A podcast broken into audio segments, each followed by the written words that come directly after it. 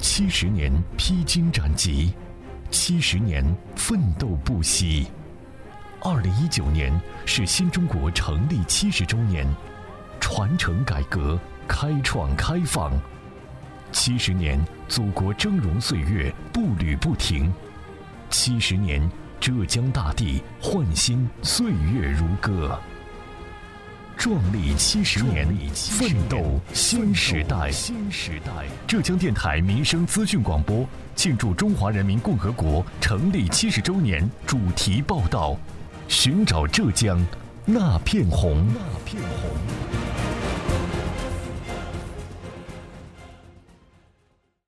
听众朋友们，大家好，我是子文。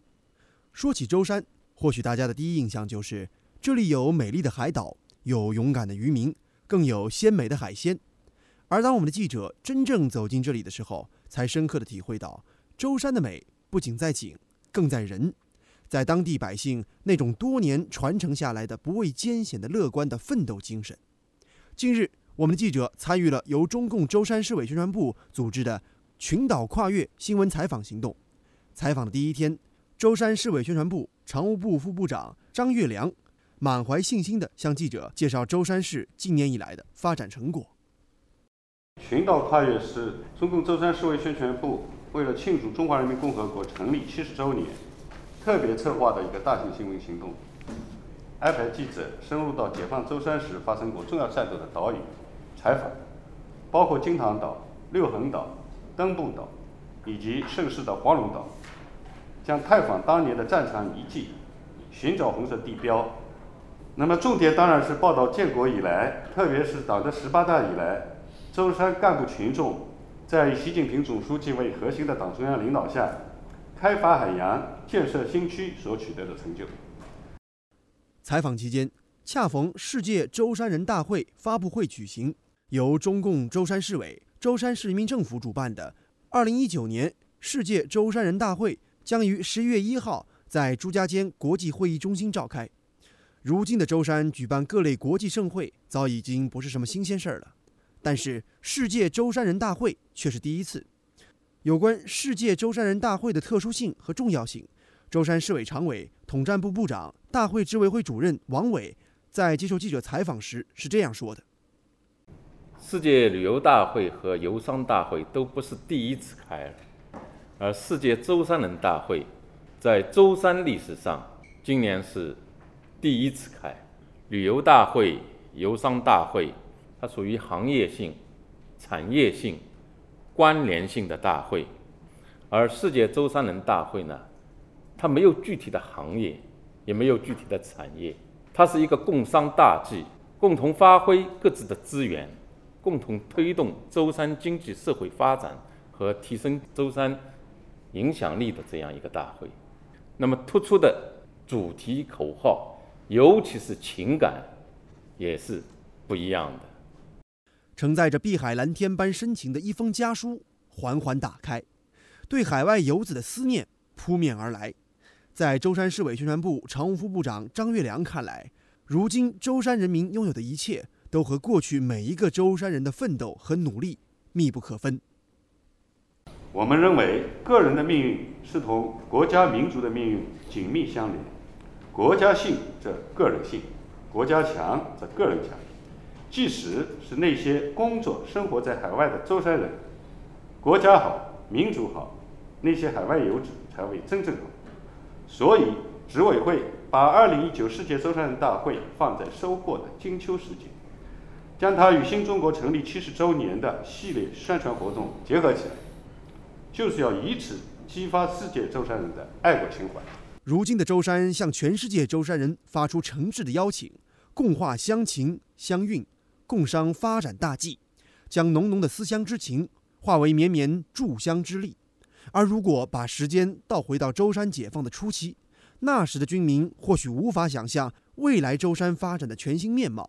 但那时渡海作战、解放舟山的决心从不曾动摇。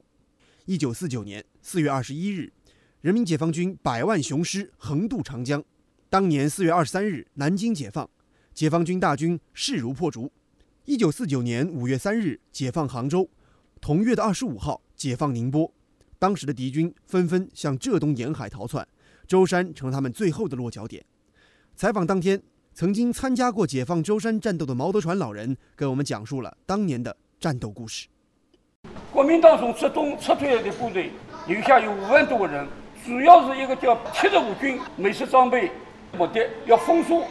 轰炸大陆，要把共产党的经济、共区的经济窒息闷死。所以毛主席下决心要解放舟山。所以一九四九年七月，中央军委呢下达就是首先要把舟山拿下来。当时的国民党军队为了负隅顽抗，在岛上修筑公路、机场，还有其他的军事设施，企图凭借海空优势达到长期占据舟山群岛的目的。敌军的飞机以舟山为基地，对上海和宁波等周边地区进行轮番轰炸，极大地威胁着解放区的社会安定以及人民的生命财产安全。也正因为如此，拿下舟山群岛迫在眉睫，攻坚克难，自然需要骁勇善战的英雄部队。当时解放舟山的部队里，二十一军的六十一师，二十二军里，原来解放战争时叫第三中队，就这个英英勇部队。二十军六十一师呢是老红军师，久经战争，人攻善守，所以当时这两个部队来准备解放舟山。宁波解放以后，人民解放军挥师东海，迅速在川山半岛、宁向半岛一带集结。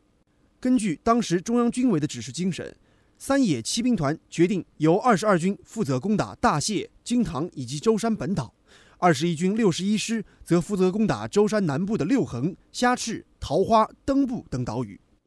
毛德传老人家说，当时部队里有很多官兵都是北方人，面对茫茫大海，难免有些恐慌情绪。但是背靠人民群众，解放舟山的部队就没有克服不了的困难。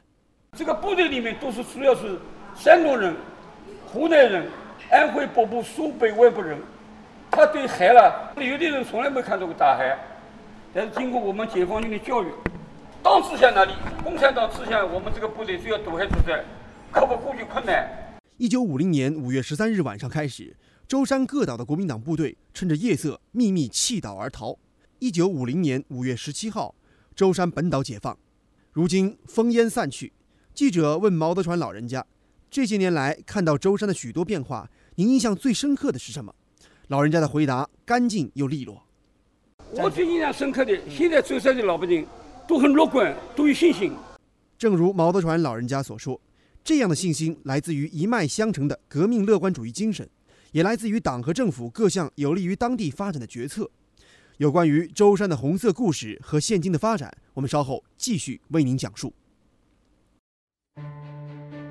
七十年，祖国峥嵘岁月步履不停；七十年，浙江大地焕新，岁月如歌。壮丽七十年，奋斗新时代。浙江电台民生资讯广播，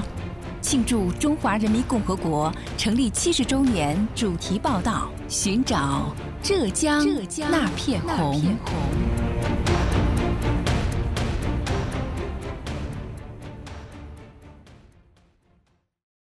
现如今，如果说您来到舟山，想要系统的了解一下舟山的发展现状，那么舟山的城市展览馆一定是您必去的打卡点。在这里，讲解员会认真细致的为大家介绍舟山的方方面面。舟山陆域面积一千四百四十平方公里，海域面积二点零八万平方公里，拥有岛屿一千三百九十个，所以呢，有“千岛之城”的美誉。其中，我们现在所在的舟山本岛是我国第四大岛，面积五百零二点六平方公里。舟山下辖有两区两县：定海区、普陀区、岱山县、嵊泗县，常住人口一百一十七点三万，地区生产总值去年是一千三百一十六点七亿元。而从今年以来，国务院对舟山下发的几份批复文件，就能直观地感受到如今舟山的发展速度。呃，接下来我们这边展示的是国务院对舟山下发的五份批复文件。第一个，一一年六月三十日，我们新区获批。由此呢，浙江舟山群岛新区成为我国第四个国家级新区，也是全国首个以海洋经济为主题的国家战略层面新区。第二幅呢是舟山港综合保税区，一二年的九月获批。第三一三年新区发展规划，一六年江海联运服务中心，一七年中国浙江自由贸易试验区依次获批。这些批文呢，也标志着建设我们群岛新区已经上升为国家战略。讲解员告诉我们记者，在党和国家领导人的关怀下，舟山已经发展成了我国东部沿海和长江流域走向世界的重要海上门户。这里有一段话呢，是习总书记于二零零四年时任浙江省委书记时提出来的。他说：“最重要的还是要把舟山放在国际上，放在全中国，放在浙江省这样的位置上去考虑。你越这么考虑，舟山的地位越不可限量。”结合地图呢，我们可以看到舟山地处我国东部黄金海岸线和长江黄金水道的交汇处，背靠长三角辽阔经济腹地，与釜山、长崎、高雄、香港等西太平洋一线港口城市构成的是近五百海里等距离的扇形海运网络，是我国东部沿海和长江流域走向世界的主要海上门户。在未来，舟山还有更加宏伟的发展目标。其中，交通基础设施建设就是非常重要的一环。那另外呢，我们规划建设从宁波北仑方向到我们舟山本岛白泉的永州高铁，这个预计呢明年开工建设，到二零二五年可以完工，总长呢约八十公里。它的金塘段呢采取的是海底隧道的形式，它的长度十六公里，如果建成之后呢，在世界上排名是第一的。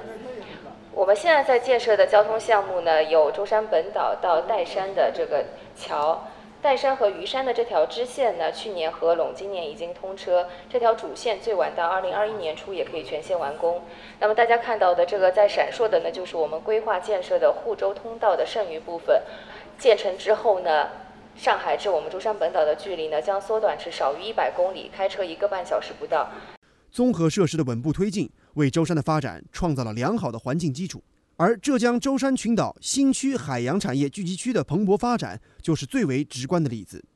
浙江舟山群岛新区海洋产业聚集区管委会副调研员董振波告诉我们的记者：“我们这是一八年成为全国最大的保税油的供应港，第一次成为世界十大供油港口之一。”嗯。那么，包括一些的整个的一些海事服务，我们正在大幅度的进行推进。不仅如此，董振波说，这个聚集区的发展也会进一步带动整个舟山地区众多产业的综合发展。显而易见的，一个呢是我们带动了整个船舶工业的发展。我们这边保税油家族需要很多的船只去进行海上的加油，还有一个我们的油品的仓储。那么很多从国外的进口的船运保税油要放到舟山的。那么整个的这个油品的仓储这一块，包括物流、物资供应啊、船员更换啊、人才的引进的影响，这个显而易见。回望过去，从一九五零年七月四号圣斯列岛解放，标志着舟山群岛所有岛屿全部回到人民手中。到如今六十九年过去了，舟山早已从贫困的海岛变成了东海明珠，而舟山本岛及其周边岛屿的红色故事和发展成果也绝不仅仅如此。今天的节目是我们寻找浙江那片红舟山群岛跨越的第一期，有关舟山周边岛屿的更多红色故事。下期节目我们将继续为您介绍。我是子文，下期节目我们再见。